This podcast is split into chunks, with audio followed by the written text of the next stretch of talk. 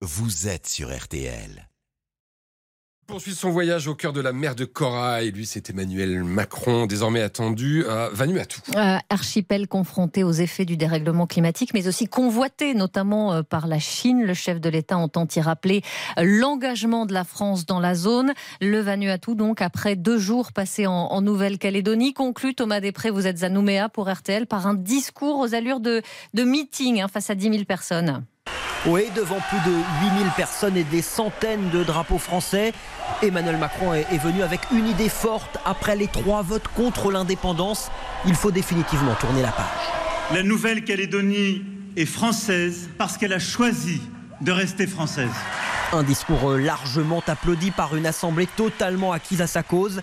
Le chef de l'État qui évoque un chemin d'avenir sans oublier le nécessaire travail de mémoire. Il y a un fait initial, une prise de possession, celle d'une terre qui était liée à un peuple autochtone depuis des millénaires. Une main tendue aux indépendantistes, mais pas un chemin de repentance, dit le président. Mais je le dis à tous, pas de retour en arrière, pas de bégaiement, pas de surplace.